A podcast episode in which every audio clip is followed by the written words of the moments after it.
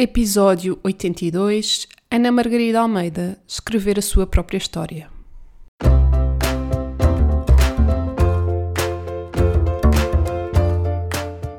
Olá, eu sou a Neuza e este é o Saltei do Sofá.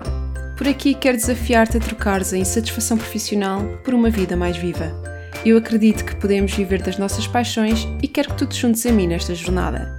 Vou trazer-te temas que te ajudem a conhecer-te melhor quebrar os teus bloqueios internos e criares um negócio alinhado com quem és. Deixa-te inspirar. Olá, olá, sejam muito bem-vindos a mais um episódio do Salteio do Sofá. Espero que esteja tudo bem por aí, por aqui está tudo bem. Super entusiasmada com esta nova temporada do podcast e com as convidadas inspiradoras que tenho estado a entrevistar para vos trazer, para trazer histórias totalmente inspiradoras e hoje vou trazer já uma, acho que vocês vão adorar. A nossa convidada de hoje é Ana Margarida Almeida, que é copywriter e tem agora o seu próprio negócio. E a Ana sempre amou escrever, mas demorou muitos anos da sua vida até chegar à escrita. E nesta entrevista ela vai contar-nos todo esse percurso e no meio disto tem tantas informações, partilhas super inspiradoras para quem está nesse lado a querer ganhar coragem para dar o salto. E acho que ela vem aqui trazer muita informação e desmistificar muitas coisas importantes para vocês verem e tenho a certeza que vos vai inspirar. A mim inspirou-me. Então, como já vem sido, sendo habitual dos, dos últimos episódios, eu vou fazer aqui uma breve apresentação da Ana segundo a numerologia e também hoje um bocadinho sobre Human Design, mais precisamente sobre o G-Center que eu falei no episódio passado.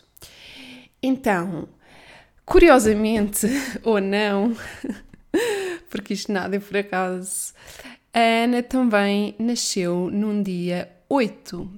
E como eu já falei nas últimas convidadas, quem nasce num dia 8 puro é quase impossível não virar ao empreendedorismo, mesmo que inicialmente não haja um, assim aquele bichinho, mas os oitos eles vêm encarregados destes recursos para empreender, eles são ótimos gestores, eles vieram com um, esta missão de gerar abundância e depois eles são líderes, não é? Então eles querem muito liderar, sobretudo liderar-se a si, serem líderes da sua própria vida e não gostam de acatar ordens, uh, gostam de ter liberdade para gerir as coisas à sua maneira, para fazerem as coisas à sua maneira. E este perfil torna muito complicado depois inserirem-se facilmente Uh, no, nos trabalhos de hoje em dia da sociedade, a mais que obviamente tenham uma posição de gestão superior, não é? E que já sejam eles os líderes e tenham as suas equipas. Mas quando estamos a falar de trabalhos em, em funções mais intermédias, com pouca liberdade, sobretudo para, e autonomia para fazer o trabalho à sua maneira, torna-se um bocadinho mais complicado. Curiosamente, a Ana também tem como caminho de vida um número 8, que é um 8 que vem de um 35. Então, ela já vem com este papel de gerar abundância, com este papel de empreender, de gerir recursos.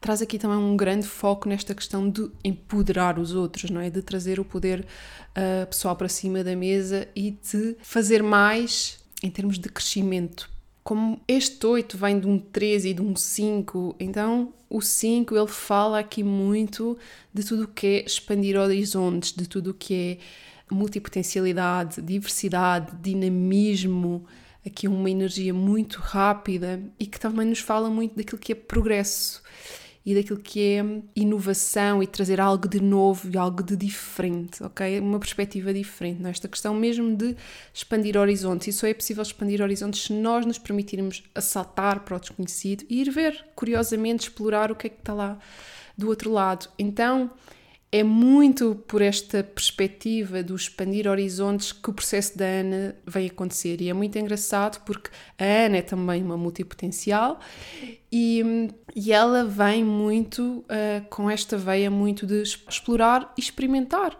várias coisas para perceber aquilo que, que ela gosta e que ela quer fazer. E a paixão da Ana, uma das maiores paixões, é a escrita. E escrever é comunicar, escrever é expressar-nos, não é? E tanto o 5 como o 3 falam exatamente desta questão de comunicação e de expressão. E é muito curioso porque a Ana, ela vai falar-nos um bocadinho da sua dificuldade de exposição, que ela traz aqui este desafio, mas é mesmo um desafio que ela traz para trabalhar nesta vida, porque ela para empreender e para alcançar os resultados, o sucesso e o reconhecimento que ela veio para, para alcançar nesta vida, ela vai ter que se expor. Inevitavelmente, vai ter de passar a sua mensagem e permitir, lá está, trazer esta expansão de horizontes para a sua audiência. E o seu trabalho é exatamente para impactar os outros e o máximo possível, é mesmo para impactar massas e não pessoas individualmente. Portanto, inevitavelmente vai ter que passar, vai ter que passar por aí um bocadinho o caminho e eu acho que ela já está a sentir isso.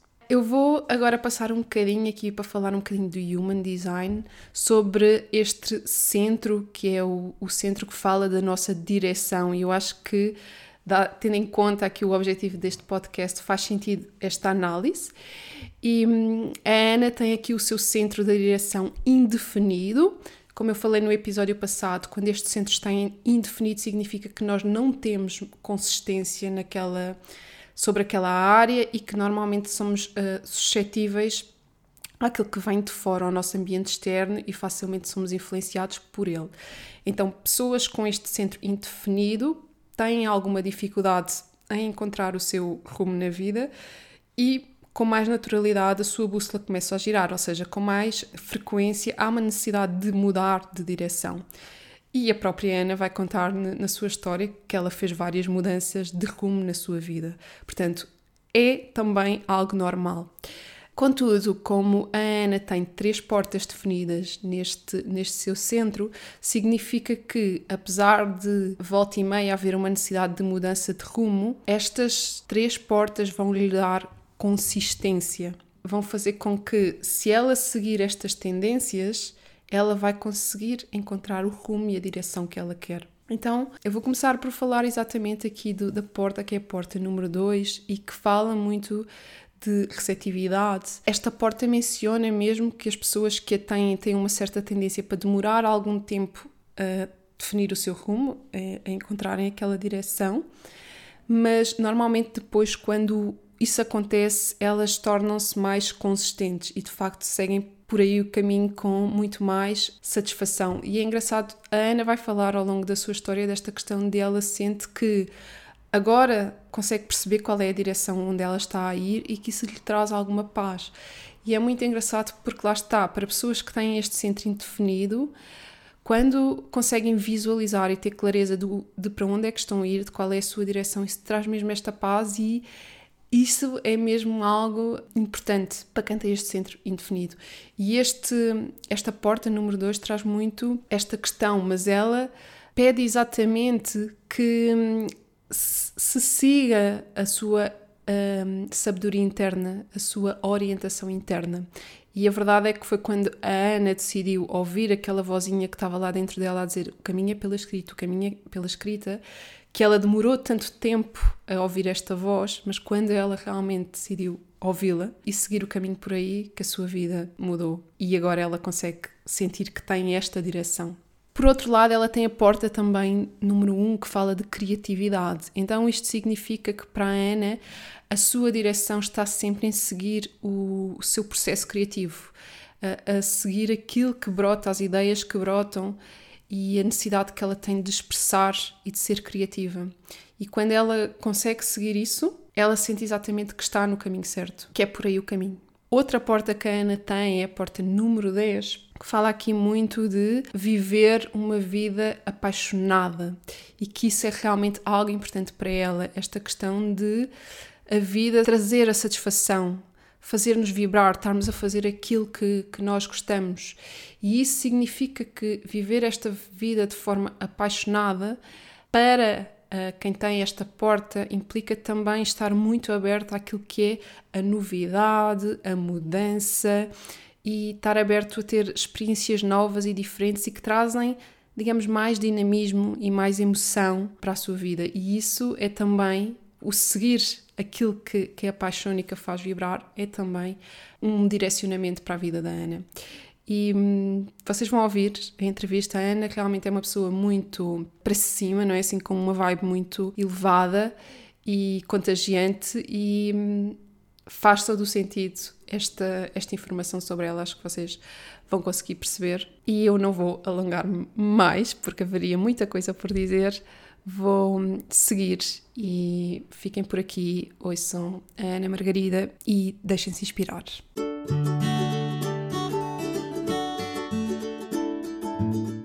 Olá Ana, muito obrigada por estares aqui a partilhar o teu testemunho com os ouvintes do Salteio do Sofá. E para começar, eu ia pedir-te para tu falares um bocadinho sobre quem és, o que fazes e o que te move. Olá Neuza, muito obrigada pelo convite, é uma honra muito grande, fico muito contente. Um, olha, então eu sou Ana Margarida, sou copywriter e, tal como tu, gosto de muita coisa e sempre tive muita dificuldade em escolher apenas uma coisa que gostasse de fazer.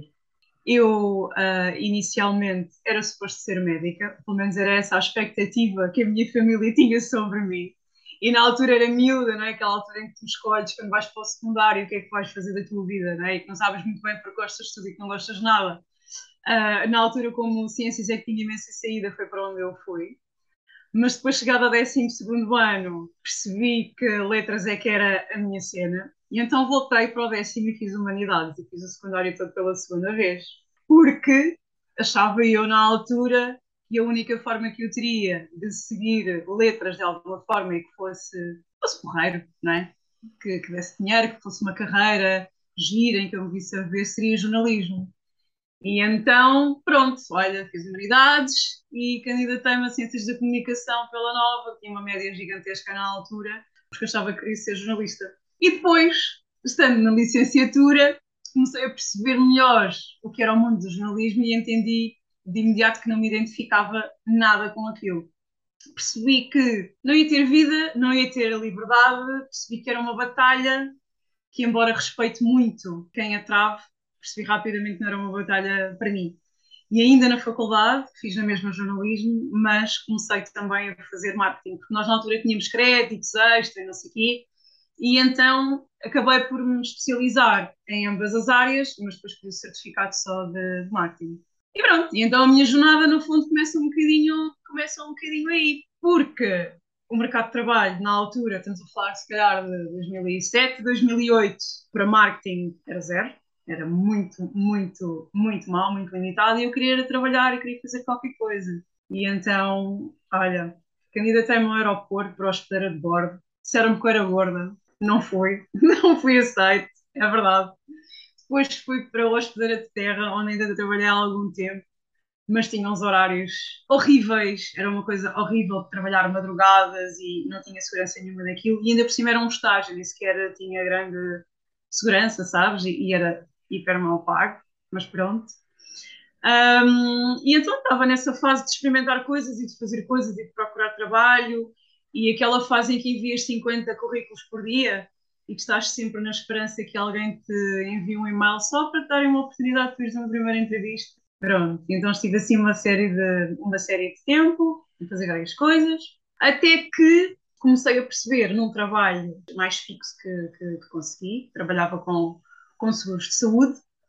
Tive a oportunidade de lidar um bocadinho com a equipa da IT, com workflows e com softwares e não sei quê, e comecei a achar muito gira a parte da tecnologia. Então o que é que eu pensei? Ana Margarida, vais começar a estudar, vais começar a estudar, e comecei assim, muito autodidata, a estudar programação para a web. E foi quando comecei a desenvolver sites e lojas online, e eu adorava aquilo, ficava muito fascinada por eh, caramba, eu fiz isto mexer, um, eu fiz isto trabalhar, eu consigo pôr coisas, fazer coisas giras, e ainda foi numa altura muito, muito verdinha daquilo que era a web, aquilo que era a internet. Eu cheguei a fazer, fazer sites no flash e coisas horrorosas a piscar e, e sonzinhos e músicas a ver não sei de onde. Pronto, coisas assim muito feias e que já não, já não se usam. Nessa altura, já a desenvolver websites, eu, eu comecei também a escrever conteúdo para os websites, mas eu tinha tanta vergonha de escrever porque tinha tanto medo que as pessoas não gostassem daquilo que eu escrevia que não divulgava essa parte. Então ficava-me pelo lado mais técnico da coisa. Dizia ao site, não sei o quê, dizia aos meus clientes que também escrevia, mas deixava aquilo muito desvalorizado, como se fosse alguma coisa, sabes, que não, não valesse assim muito, muito a pena. Entretanto, em 2013 decidi emigrar para a Suíça, onde vivi um ano, porque tinha muito aquela frustração de não ter feito Erasmus na faculdade. Porque era miúda, porque não tinha nenhuma amiga que fosse comigo na altura, porque era imenso dinheiro para os meus pais, enfim, aquelas, uh, aquelas uh, dúvidas e aqueles medos que se instalaram na, na altura. E então decidi despedir-me, fui para a Suíça, estive lá um ano, trabalhei numa escola de medicinas alternativas no gabinete de comunicação. Foi uma experiência muito gira, mas também difícil, porque fazia um bocadinho de tudo fazer em francês, não é propriamente a minha língua materna, não é? Não sou, não sou nativa e o francês que eu sabia era da escola. E pronto, e depois passado um ano achei que estava na altura de regressar a Portugal. E quando regressei a Portugal, eu já tinha sido diagnosticada com uma doença autoimune, que é uma colite ulcerosa, uma doença inflamatória do intestino, ainda cá em Portugal, mas não era nada de especial, sabes? Tinha a doença, manifestava-se de alguma maneira, mas não era assim nada de muito drástico. Mas depois, na altura em que voltei a Portugal, aquilo escalou imenso. E então, ainda na Suíça, tive ali alguns episódios chatos e aquilo começou-me a despertar para a seguinte dificuldade, que é eu tenho de dar justificações da minha vida a toda a hora às pessoas que mandam em mim, às pessoas que me contratam. E não estamos a falar de uma consulta anual, estamos a falar, se calhar, de ir ao hospital na mesma semana quatro ou cinco vezes. E como é que tu justificas isto à tua entidade patronal, não é? Começa-se a tornar uh, difícil. E na altura em que regressei a Portugal, vim confrontada com isso. Deram uma oportunidade de voltar para o sítio onde eu estava a trabalhar, porque felizmente saí bem de lá, foi tudo, tudo ok, tudo pacífico.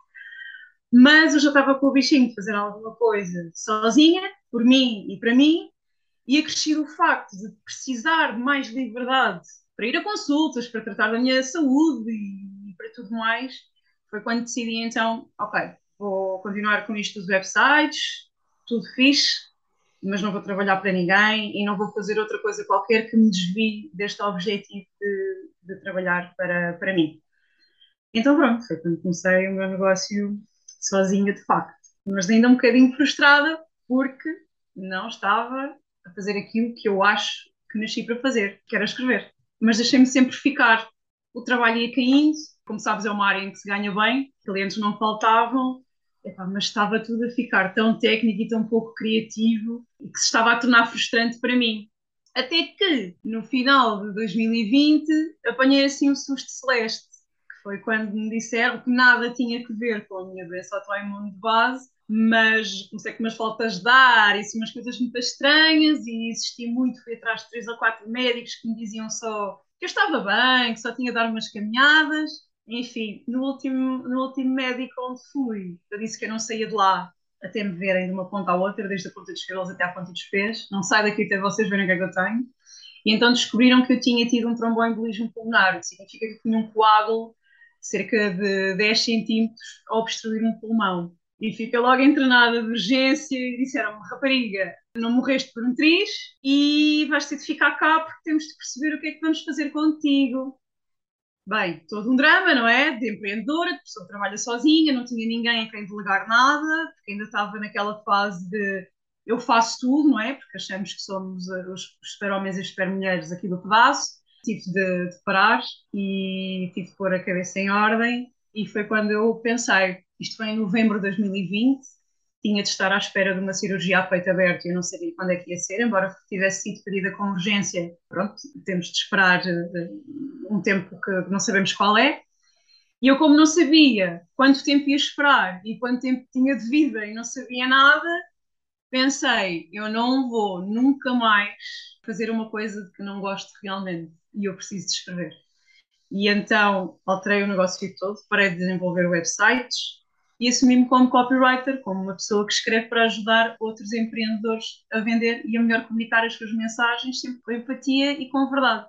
Não sabendo se ia sobreviver ou não, basicamente, isto é, é, era mesmo assim, mas eu precisava de qualquer coisa que me desse esperança de que ia voltar. Sabes? De que, ok, vou ser operada e isto vai correr bem, e quando eu voltar, eu vou continuar com o meu negócio.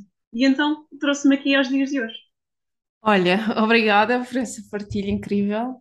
Diz-me uma coisa, o que é, que é que sentiste, não é? Lá está. É, é incrível como tu sempre tiveste o bichinho de escrever, não é? Ao ponto de repetir o secundário duas vezes, que acho que é uma coisa que quase ninguém faz por causa disso. E depois acabaste, é quase como.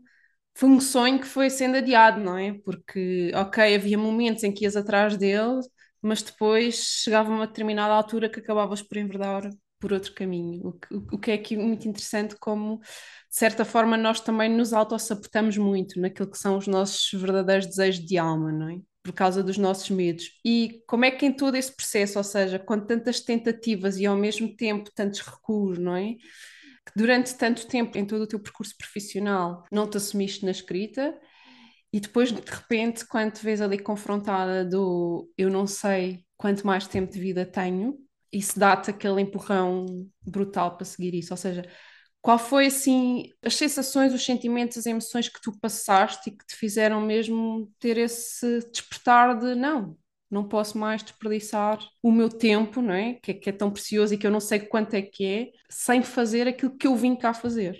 Olha, eu acho que somos todos educados, e tu sabes disso, né? Somos todos educados num sistema de crenças muito forte e muito vingado pelos nossos pais, pelos nossos avós, pelos nossos antepassados, não só enquanto mulheres, mas enquanto entidades que decidem fazer alguma coisa sozinhos, não é? Porque eu fui educada com a melhor intenção do mundo dos meus pais, obviamente, que é tu vais para a médica ou vais para não sei o quê, porque é aquilo que te vai dar segurança. Uhum. Então eu sempre fui muito educada e sempre agi muito com a hamster na roda, atrás daquilo que me trouxesse segurança e não daquilo que me trazia felicidade. Porque a segurança, para mim, hoje posso dizer que está overrated, mas a verdade é que eu fui educada para isso mesmo. É a segurança é aquilo que é mais importante. A tua felicidade vem depois. Tu has de encontrar felicidade naquilo que, que tu encontras que dê segurança. Portanto, acho que começa tudo um bocadinho por aí, que é, foi o perceber que a segurança não me fazia feliz. Saber também que eu gosto repara, eu gostava de programar, eu era uhum. feliz a programar, uh, eu achava aquilo muito divertido, uh, e achava aquilo muito compensatório, mas só até determinado, só até determinado ponto. E então havia sempre um grau de, de frustração latente por trás daquilo que eu estava a fazer. E quando tu te sentes permanentemente frustrada, tu começas a perceber, mesmo que essa, mesmo que essa frustração não passe para fora a nível de resultado, mesmo que seja uma coisa só, um processo interno, Uhum. As pessoas veem de fora uma Ana Margarida que está a fazer o seu trabalho, uh, umas vezes melhor, outras vezes pior, umas vezes mais animada, outras vezes menos, às vezes os resultados são melhores que outros, tudo bem, mas sempre uma linha ali de, de competência, pá, mediana boa, está ok, está fixe. E ninguém repara de fora, ninguém vê. Só que tu, neste processo interno, começas a ver o teu trabalho a perder qualidade. E quando tu começas a ver o teu trabalho a perder qualidade, mesmo que as outras pessoas não vejam, são coisas que tu, que tu percebes, não é? Que o teu olho clínico de especialista começa ali a detectar.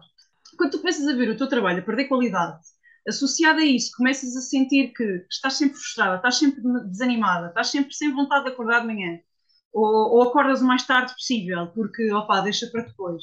Quando tu começas também a perceber que o grau de procrastinação aumenta exponencialmente a cada tarefa nova ou a cada projeto novo que te aparece, ou cada cliente novo, em vez de te evitar e te dar vontade de conhecer e de começar e de caramba, pá, uma coisa nova que fiz, se em vez disso aquilo que tu começas a fazer é procrastinar e, e a não querer sair da cama, a coisa está muito errada contigo.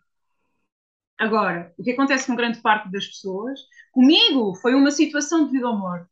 Com outras pessoas pode não ser uma situação de vida ou morte, mas pode ser uma situação de, epá, sei lá, que se lixe isto tudo, vou acabar o meu relacionamento, que feliz fiz tudo e vou viajar, como foi o teu caso, na verdade, não é?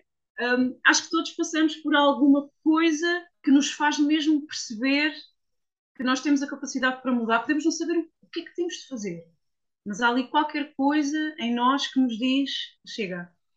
E eu acho que essa notícia do não sabemos quanto tempo de vida tens, nem sequer sabemos se a cirurgia vai correr bem, se vai correr mal, isso fez-me pensar claramente que se eu for desta para melhor, eu não vou deixar aqui nada de memorável que eu me orgulho, exceto a minha filha, obviamente, mas também é muito pequenina, portanto também era um projeto em, em, em crescimento uma coisa com, com cinco anos, não é? Portanto, também não posso dizer que, ok, era, seria uma lembrança minha, obviamente, mas não era nada de consistente que eu tivesse feito, pudesse dizer, epá, eu fiz isto e eu comecei aqui qualquer coisa que me orgulhasse, eu fui preciso fazê-lo. Não tinha nada que, não tinha nada que, que deixasse. Depois, obviamente, que as gerações seguintes iriam esquecer. Mas caramba, isso fez-me pensar, assim, fogo. Então eu toda a vida estou a trabalhar há 20 anos e não fiz nada de que me orgulhasse realmente. lá, isto não está bem, isto não, não está certo. Sim, percebo. E hum, lá está, é engraçado, tu chegaste a esse limite, não é? E se calhar não sei se alguma vez pensaste do, e se não tivesse acontecido isso, se não tivesse recebido essa notícia, quanto mais tempo, ou quantos mais meses, quantos mais anos tu irias aguentar na vida de sobrevivência que estavas a ter? Não sei se teria acontecido sequer. Pois. Não sei se teria acontecido sequer, porque depois também tem aqui a questão das crenças, não é? Uhum. Quando me diziam, quando eu pensava no que é a vida da escrita, eu se calhar pensava no Bukowski. Pá, alcoólica, fumar cigarros, sozinho, solitário, infeliz, sem ninguém. Percebes? Ganhar mal, pobrezinho. Para mim, isto era um escritor, uhum. não é? Exceto aqueles sortudos, não é? Ah, que conseguem, sei lá, ser guionistas no estrangeiro e coisas assim muito fancy, muito chiques. Em Portugal eh, é tudo, é tudo muito mal visto. Eu não tinha sequer a capacidade para ver mais além daquilo que era a minha crença sobre a escrita, porque para mim, um escritor era uma pessoa que escrevia livros que pouca gente compra e pouca gente lê e que vai ser um solitário toda a vida, e eu também não me identificava com essa coisa do álcool e das drogas e dos cigarros, percebes? Eu pensava, caramba, então se ser escritor é isto, eu também não quero. Entendes? E não, e não tinha sequer a capacidade de parar e perceber, mas eu já escrevo. E as pessoas não estão a pagar para aquilo que elas não sabem fazer e que me pedem para fazer, que é escrever. Eu ofereço isto. E, no entanto, é uma dor gigante que as outras pessoas têm, é uma coisa que eu faço naturalmente, sem esforço e que amo fazer. E caramba, se eu posso ser paga por isto, qual é a vergonha de pedir dinheiro por uma coisa que ajuda as outras pessoas? Mas eu não tinha esta destreza mental. Então eu precisei do impulso, do ímpeto, do se não for agora, não vai ser nunca, para eu poder alargar um bocadinho a minha visão e perceber que há outras formas de fazer aquilo que eu gosto de fazer. Precisei, precisei, precisei disso. Portanto, não, se não tivesse sido assim, olha, não sei. Olha, conta-nos um bocadinho como é que foi, lá está, esse processo, quando percebeste que querias arriscar e como é que foi depois o começares, começaste logo exatamente a fazer o que estás a fazer agora? Como é que foi a construção da tua marca, do assumir? Entretanto, no meio do caminho foste operada, não é? E as coisas correram bem. Como é que foi esse processo até chegares aqui hoje àquilo que estás a fazer? Duas fases. Tive a, a, a fase pré-operatória e a fase pós-operatória. Então, na fase pré-operatória estava muito soft e pensei assim, ok, eu vou começar a escrever, eu já percebi que a malta anda aqui toda no Instagram, o Instagram é porreiro, dá para escrever conteúdos. Ok, temos aqui a parte das legendas, temos aqui a parte também das imagens que aparecem nos posts e isto tem escrita, isto tem aqui estratégia. Então comecei assim, muito devagarinho, ok, vamos aqui criar conteúdo, criar conteúdo para o Instagram. Começou por ser por aí. Parecei muito mal, parecei muito mal porque eu tenho um problema muito grande em aparecer e com a exposição. Sempre tive muita vergonha e posso dizer-te que a primeira story que eu gravei a falar, gravei-a, desliguei e desatei a chorar. Não por tristeza ou vergonha, mas pela descarga emocional que aquilo foi. Eu estava tão em pânico e tão condensada e contida que quando percebi, ah, conseguiste. Aquilo, olha, saiu-me tudo pelos poros e pelos olhos e, e por todo lado. Então tive essa fase de, ok, ganhar coragem para começar a aparecer, para começar a, a, escrever coisas, eu nem sequer sabia muito bem qual seria a minha linha condutora daí para a frente. A única coisa que eu sabia era que, ok, eu preciso de escrever, preciso de criar conteúdo para ser feliz e para fazer alguma coisa que me faça sentir realizada. Ainda não sei muito bem como, mas eu tenho que parar com esta coisa do perfeccionismo porque agora não tenho tempo para ser perfeccionista. Se eu não sei quanto tempo tenho para ser perfeccionista, não vou ser e vou parar de me sabotar e vou só fazer. Ok? Então, foi assim, devagarinho. Depois, entretanto, de repente telefonam-me e dizem assim, dentro de três dias tens de estar no hospital e vais ser internado e vamos operar-te. Ok, fui. E o que é que eu fiz? Fiz uma coisa completamente bizarra, que foi gravar conteúdo e fazer conteúdo para o tempo que eu estivesse no hospital. Gravei conteúdo e fiz tudo.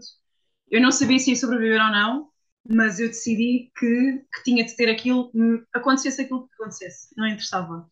E assim o fiz. Então fiz conteúdo para 15 dias. Porque se corresse bem seria uma semana e meia, eu gravei ali para 15 dias, 16 mais ou menos. Uh, o que ia ser muito bizarro, porque na eventualidade de eu ter morrido, as pessoas iam continuar a ver as minhas publicações. Mas fiz também coisas muito softs e, e fiz questão de deixar coisas que eu acho que aqueles que me são próximos iam sentir orgulho ao verem.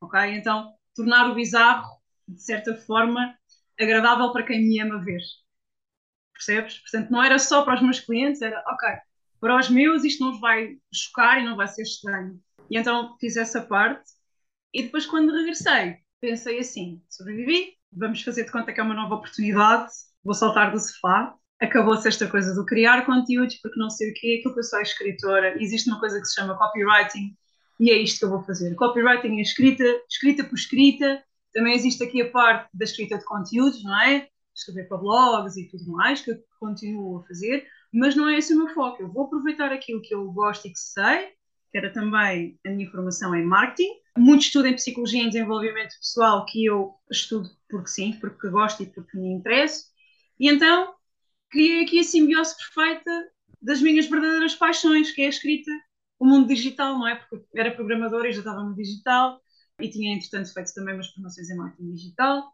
a psicologia e juntei tudo e disse: pá, ou é agora ou nunca. Acabou-se isto. E vou perder a vergonha e vou perder os medos. Continuo a sentir alguns. Quando apareço menos nas redes sociais, dá-me sempre aquela coisa de voltar e oh, ai que vergonha de gravar e de falar e não sei o quê. Mas faço este esforço consciente porque neste momento já sei para onde estou a caminhar e já sei para onde quero ir. Então, eu posso dizer que este processo, lá está, foi o pré-operatório, foi o durante, o durante a, a recuperação também e o pós-operatório, tiveram aqui um papel muito importante na definição daquilo que é o meu caminho hoje e naquilo que foi o ganhar clareza desse advento, percebes? Sim, sim.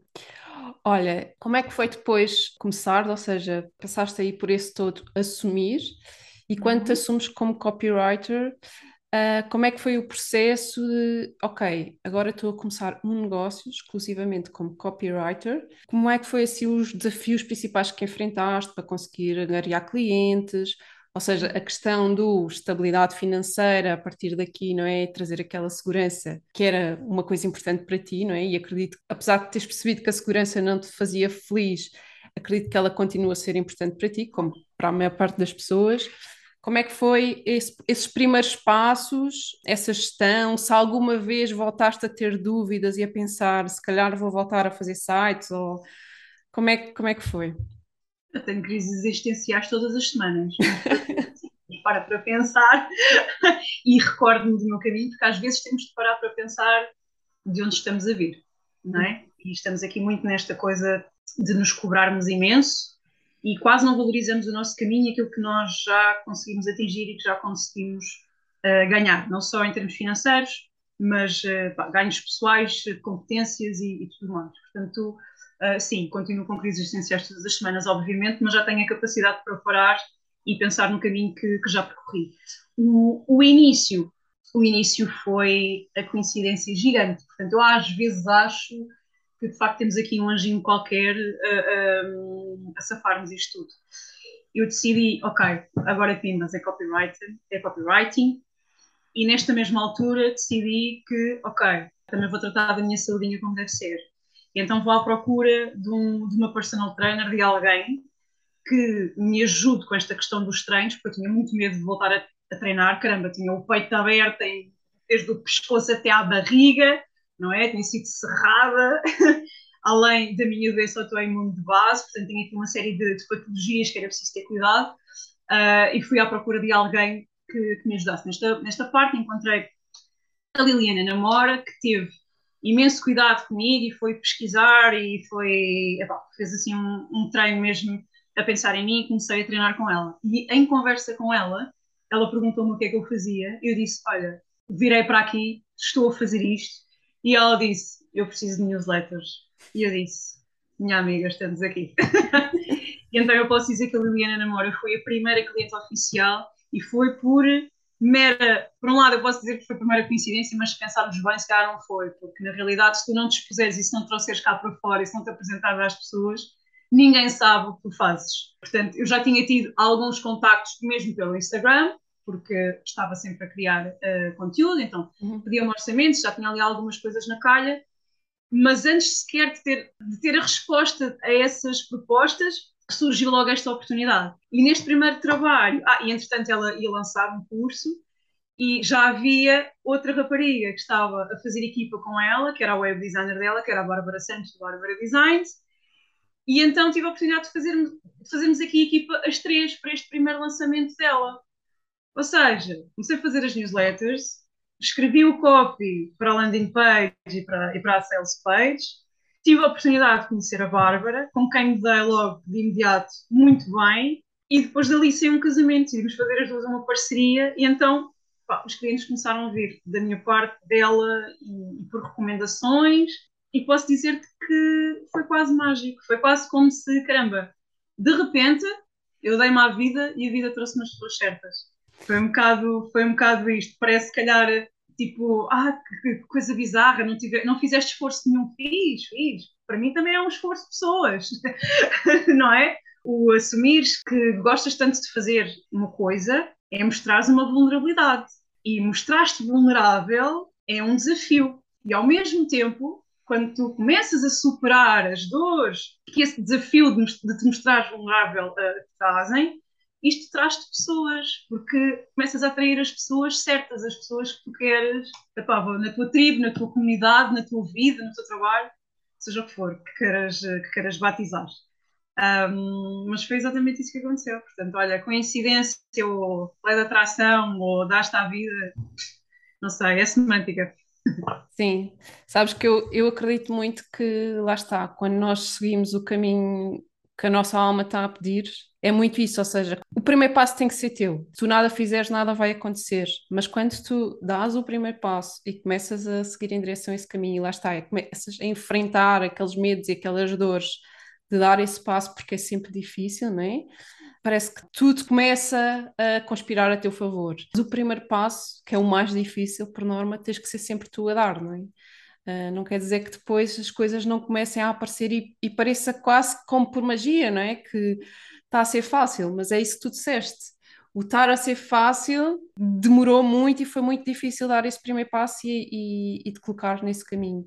Mas é muito bonito ver isso, não é? Porque acaba por ser também a validação que tu depois também precisas do ainda bem que arrisquei, ainda bem que vim, não é? Porque afinal é mesmo isto, isto está, isto está a compensar. E depende de como é que tu avalias o que é para ti uma validação. Porque o que, é que, o que serve afinal para validar o teu trabalho ou o que tu estás a fazer? É o dinheiro? É o prazer que determinada tarefa te dá? São as duas coisas? Uhum. Porque era muito de tudo, não é? Eu quando digo que a, a segurança não era, percebi que não era o mais importante, não é o mais importante, mas é muito importante, porque tenho contas para pagar, tenho filha para criar, tenho um carro para abastecer, não é? Tenho, tenho, as minhas, tenho as minhas despesas, tenho as minhas coisas e preciso de um X dinheiro para estar confortável e para ser feliz, ok? Está bem. Mas junto com essa segurança tem que vir um tipo de felicidade que me alimente, porque o dinheiro por si só não me traz felicidade. Eu preciso é que esse dinheiro venha de alguma coisa que me realize. É? E uh, a combinação de tudo, de tu fazeres uma coisa que gostas, de perceberes que aquilo te dá dinheiro e perceberes que, além disso, ainda te traz pessoas que tu de outra forma nunca terias conhecido na tua vida, para mim isso foi validação. E começou até pela alegria inicial da Liliana, de eu perceber que ela tem esta necessidade ela, com algum esforço e com toda uma curva de aprendizagem, não tenho dúvidas que ela consiga fazê-lo, mas eu consigo fazê-lo mais rápido, melhor neste momento e, e consigo que ela fique feliz. E a felicidade dela foi a combustão que eu precisava naquele, naquele momento. E ouvir a Bárbara a seguir foi outra validação. Foi, olha, aqui está o tipo de pessoas com quem eu nunca me cruzei na vida e com quem me vejo a trabalhar para sempre. É, isso é incrível, sim. Sim, percebo. E lá está, e é muito inspirador para quem, olha, para quem ainda está no ponto em que não sabe se dá de dar o primeiro passo ou não, porque é uma prova que vale a pena.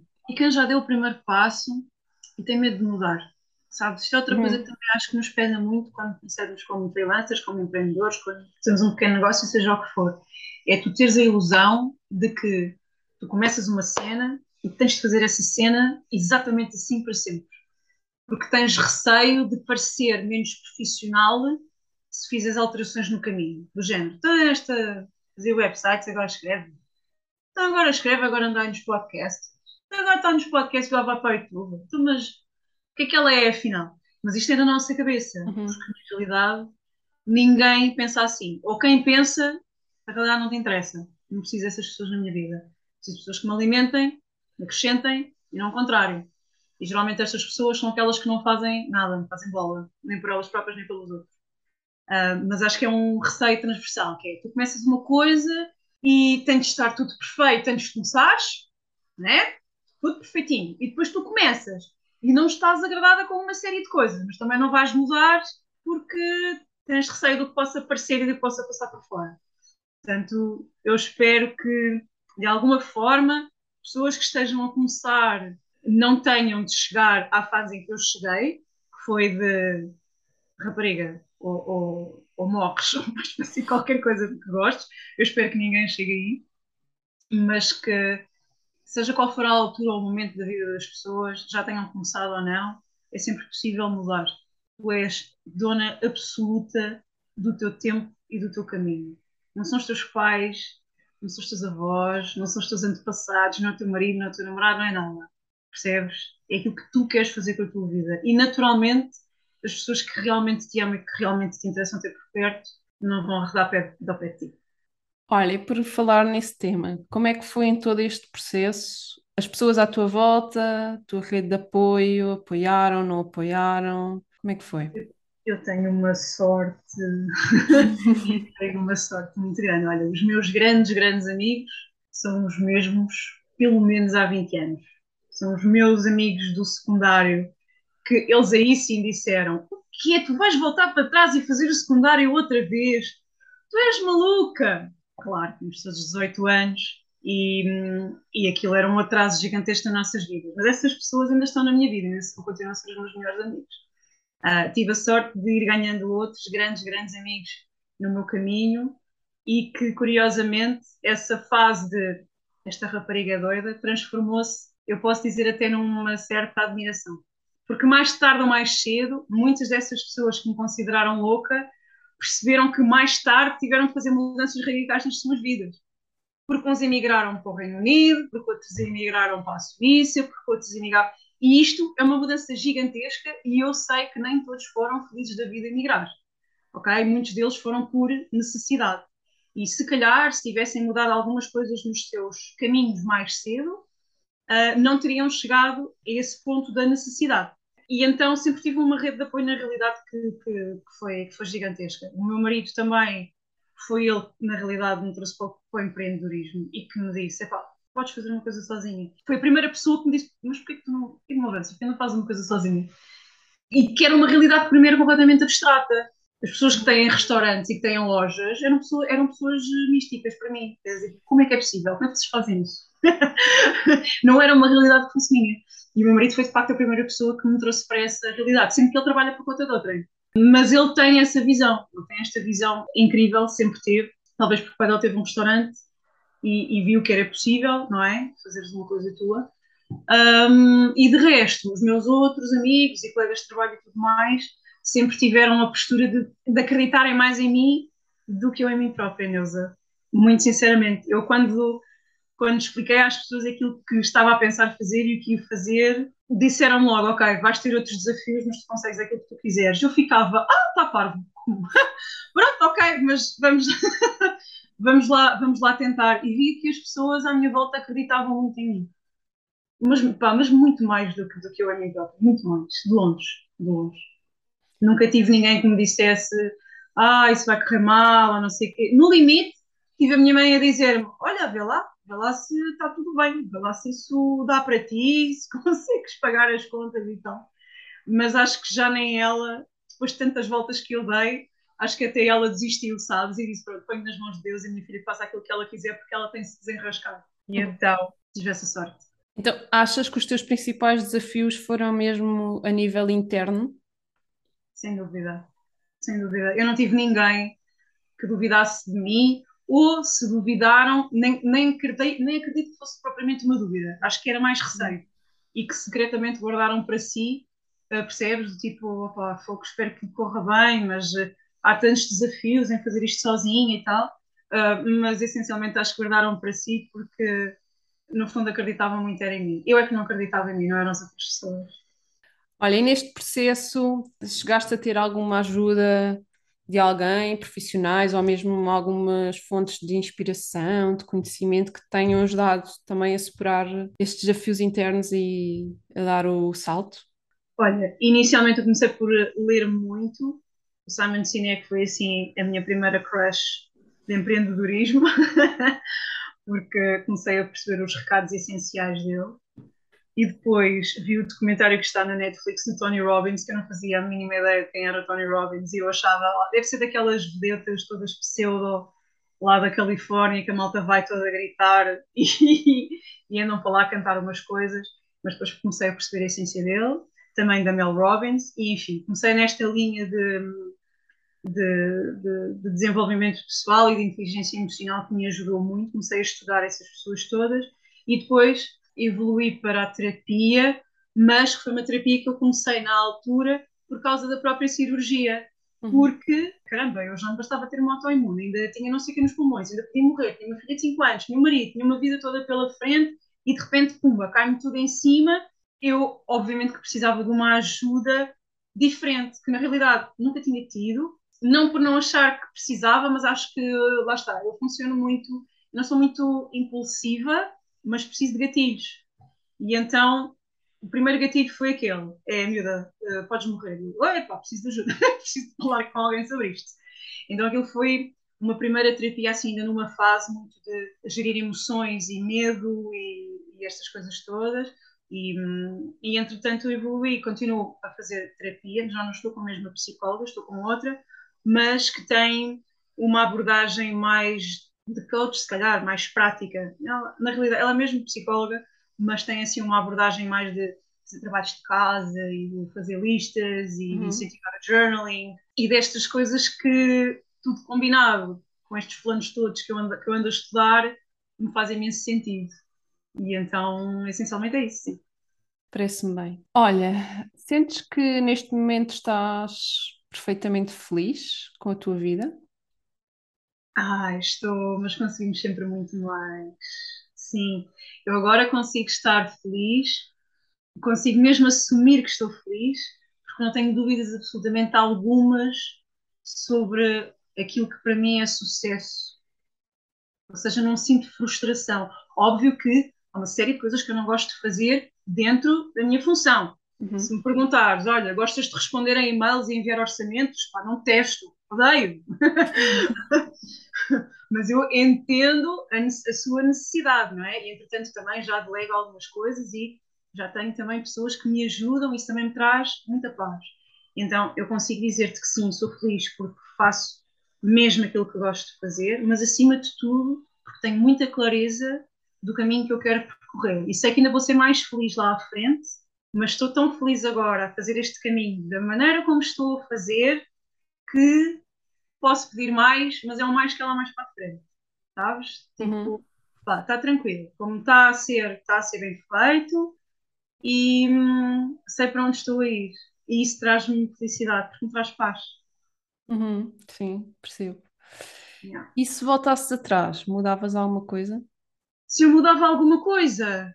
Sim. Olha, eu há uns anos, se isto, se isto, se Ana Margarida de agora fosse há uns anos, ou melhor, se estes, se estes eventos tivessem sido há uns anos, eu diria que sim, porque não queria ter passado pelo susto da cirurgia, pelo susto das doenças, pelos medos de não sei o quê, mas hoje a pessoa uh, que eu sou hoje, uh, digo-te que não, que não mudava, não mudava muita coisa. Mudava algumas coisitas, se calhar algumas, uh, algumas reações, se calhar não perdia tanto tempo a mastigar frustração, se calhar não perdia tanto tempo para começar, ok? Uhum. Mas ainda assim, o que é que eu posso dizer? Eu precisei disto, não é? Portanto, se eu precisei disto para fazer aquilo que estou a fazer agora, como é que eu posso dizer que voltava atrás e que mudava tudo?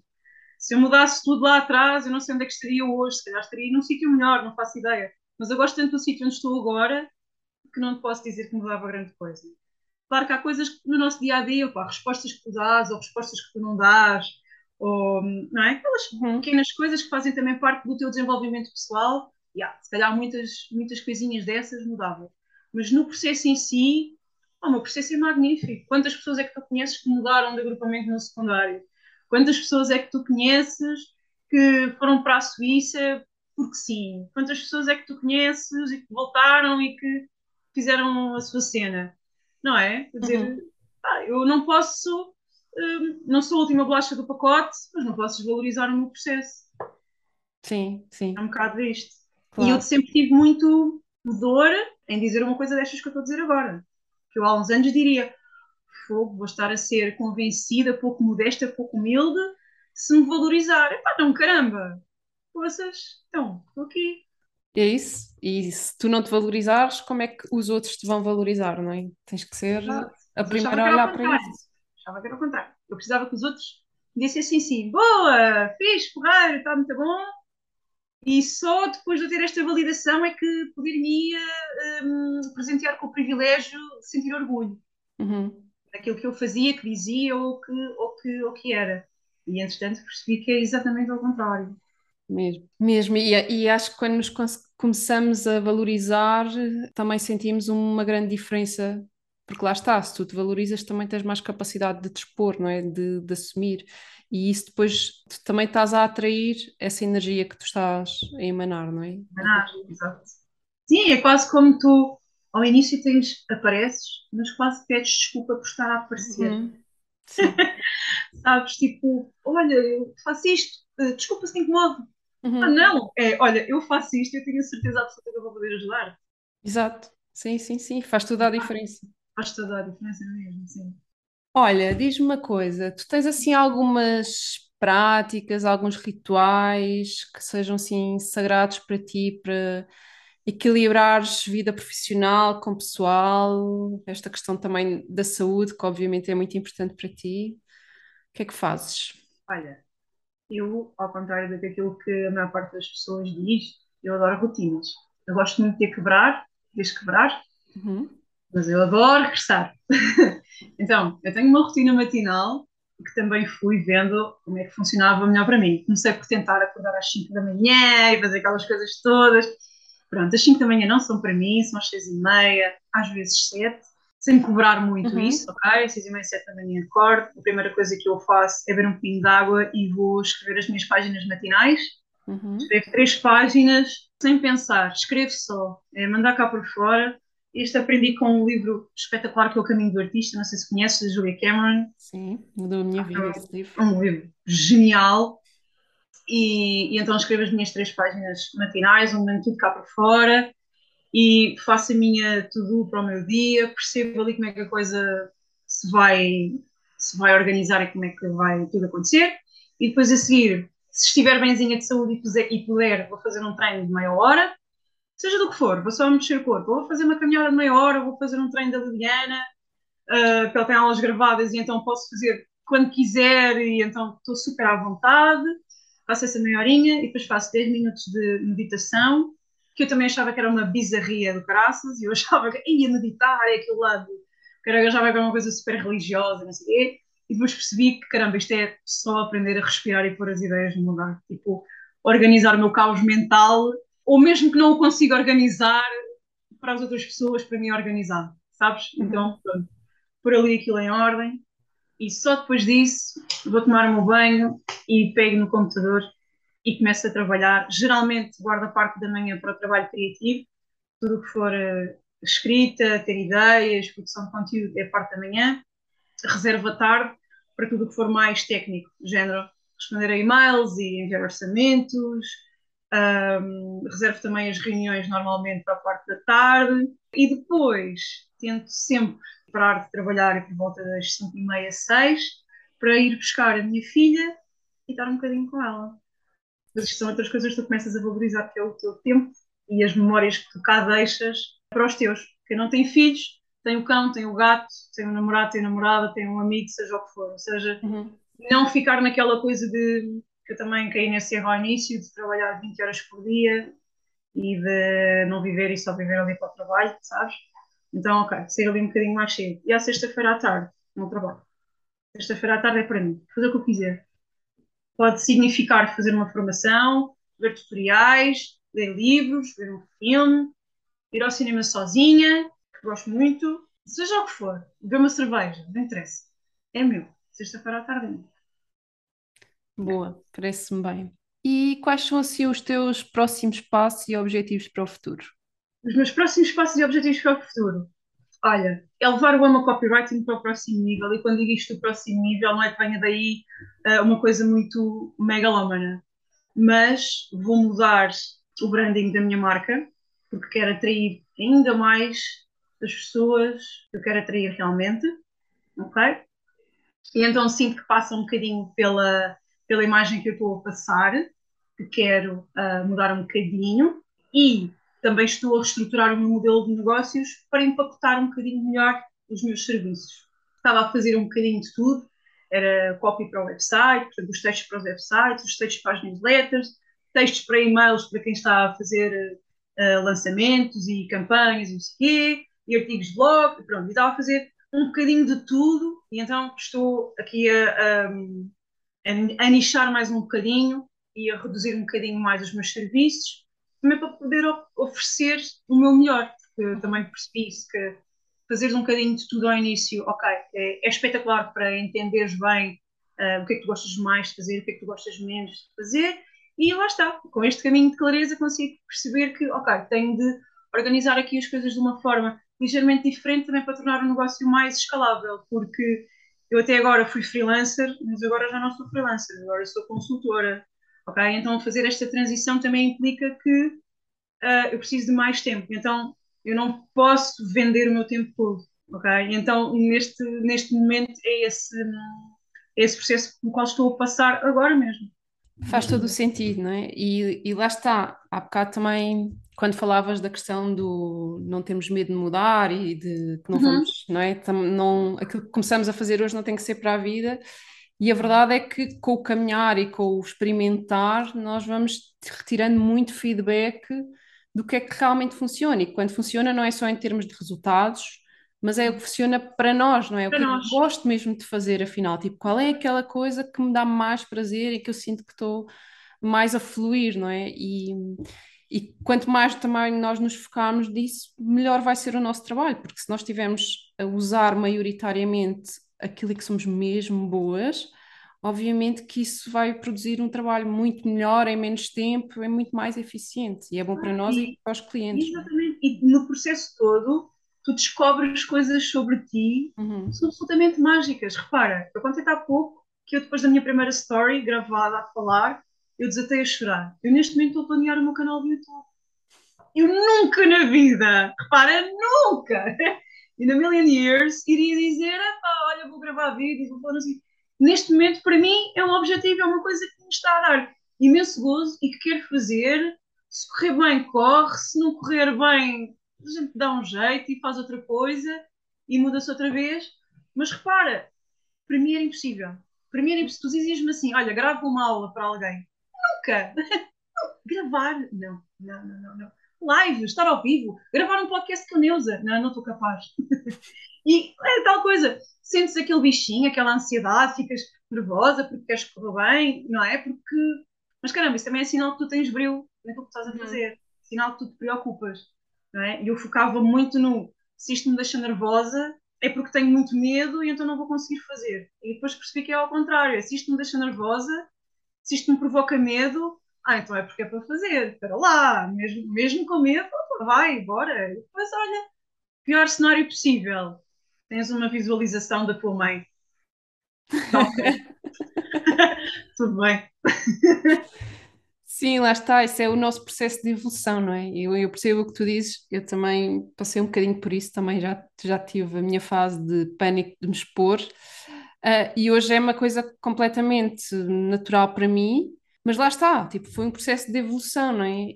Agora, só é possível chegarmos a esse patamar porque houve um momento em que nós permitimos sair da nossa zona de conforto e lá está, fizemos mesmo com aquele friozinho na barriga e cheias de medo.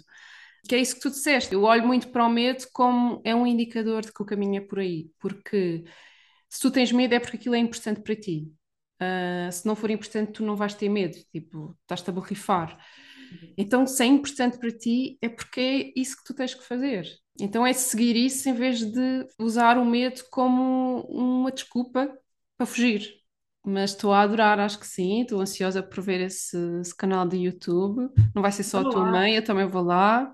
Pronto, viste a minha mãe e a Nilda. Yay, tenho Já tens duas, já tens duas. tenho duas visualizações. Muito bom. Olha, agora queria pedir-te duas coisas hum. para tu partilhares.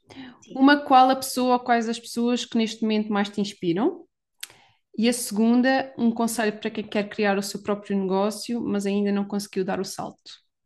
Ok, então, pessoas que mais me inspiram. Eu tenho uma lista gigantesca delas, é assustador. Mas vou optar, vou optar por uma um, em particular, que foi a minha primeira pessoa de copywriting, minha primeira professora de copywriting mesmo, que é a Alex Catoni, é uma canadiana, em quem investi bastante para fazer uma formação com ela, de um ano, e que continua a ser assim aquela pessoa para quem eu olho e digo assim: ah, é algo parecido com aquilo que eu quero atingir um dia. Sem desprimor a todas as outras pessoas que me inspiram noutros campos, uhum. não é? Nos campos, sei lá, da filosofia, do desenvolvimento pessoal, minha mãe, meu pai, podia dizer-te o meu marido que me inspira imenso, podia dizer-te montes de pessoas, mas com toda a franqueza, se estamos a falar aqui de de negócio e de saltei do sofá para fazer alguma coisa, pá, eu saltei do sofá não para ser Alex Catoni, mas ser Ana Margarida na sua própria realidade. E um conselho para alguém saltar do sofá, é isso? Exatamente. Um conselho para alguém saltar do sofá. Pega numa folha de papel, faz uma lista de todas as coisas que tu sabes fazer, que te dão gozo fazer, que detestas fazer e que te vês a fazer. No final, vais perceber qual é o primeiro passo que tens de dar. Boa, gostei. Gostei. É prático, mas Exato. funciona. funciona. Funciona. Porque tu até pôs no papel e se tiveres sempre tudo muito no campo das ideias, tu nunca vais consolidar aquela ideia, como se aquela ideia fosse um pozinho só. A partir do momento em que tu escreves, e há coisas que te doem, uhum. há coisas que te doem, tipo perceberes que não gostas de ajudar velhotes a atravessar a estrada, é difícil admitir, mas calhar não gostas. Então, se calhar, se não gostas, não é o teu caminho, não tens de o fazer. Então, assumires para ti própria que não gostas de fazer alguma coisa é tão importante como perceberes o que é que gostas de fazer.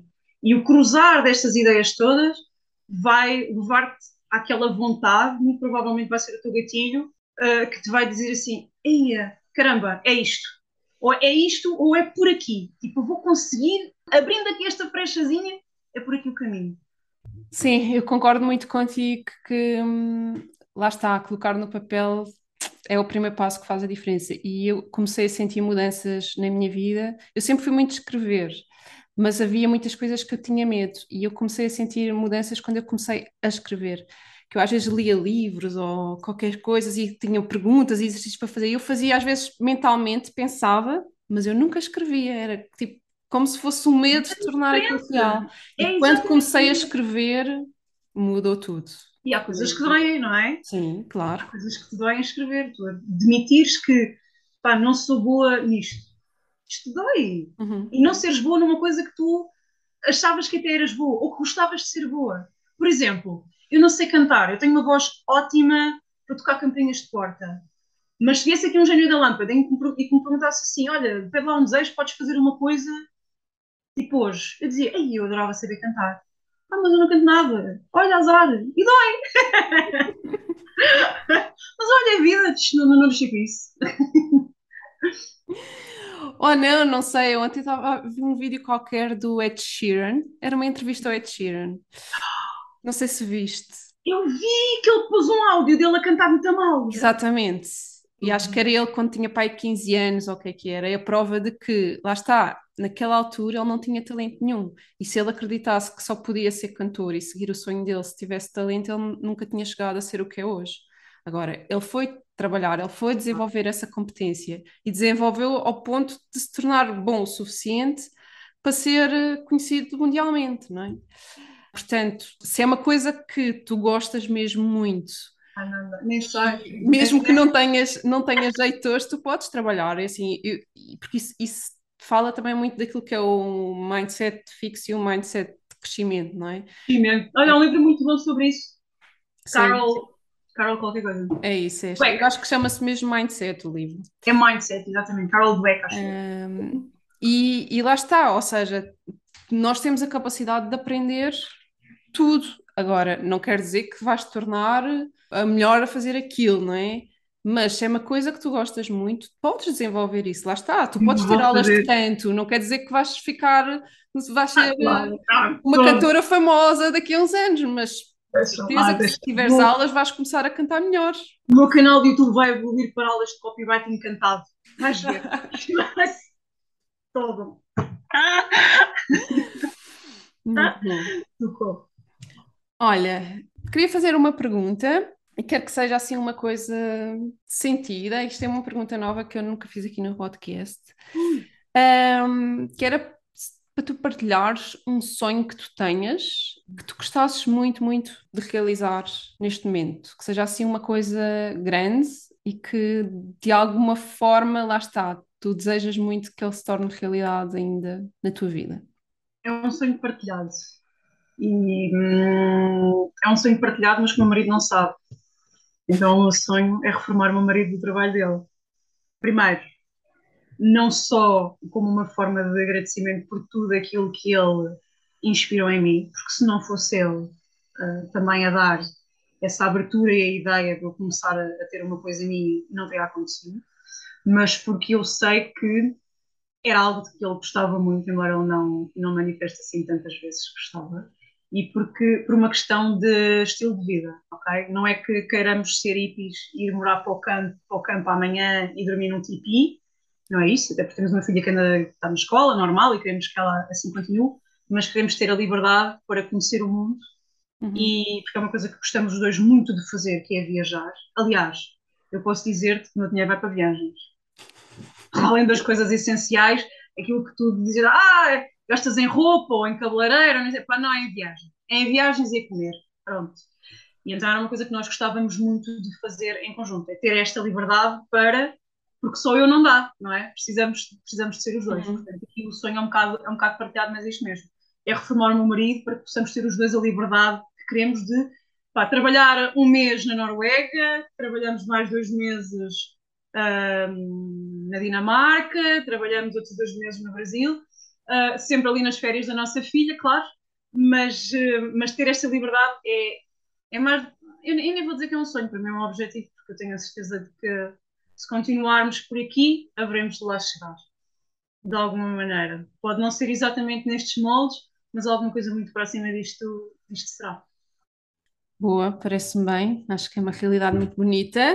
E uhum. sim, faz todo o sentido, não é? É um, é um objetivo e, e é completamente possível, não é? Possível, não é? E não, e não tem de ser aquela coisa assim. Deusa, eu agora que já saí daquela coisa das crenças de que não vou ser médica, não vou ser advogada e não vou ser engenheira, eu posso fazer aquilo que eu quiser e posso fazer aquilo que eu quiser. Portanto, eu já não tenho uma vida considerada muito normal, não é? Porque eu uhum. trabalho remotamente onde eu quiser. Posso ir para o café, posso estar em casa, posso estar na biblioteca, posso fazer o meu horário, posso fazer aquilo que eu quiser com as minhas horas e com o meu tempo. Agora, poder tornar isto um ambiente familiar pá, já é escalar uh, para outro patamar, não é? E hum, é perfeitamente execuível Portanto, bora lá, porque não? Boa, parece-me bem. Por fim, queres dizer-nos onde as pessoas te podem encontrar e saber mais sobre ti e sobre o teu trabalho?